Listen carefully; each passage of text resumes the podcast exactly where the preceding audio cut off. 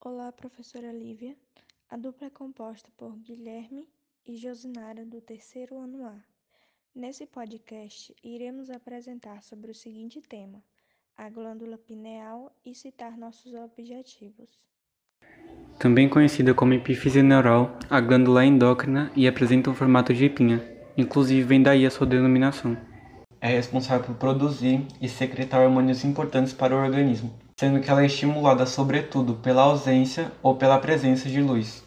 Os principais hormônios produzidos pela glândula pineal é a melatonina, que é produzida quando precisamos dormir, e a serotonina, que é produzida quando precisamos acordar e é uma forma de ativar o organismo para exercer essa função.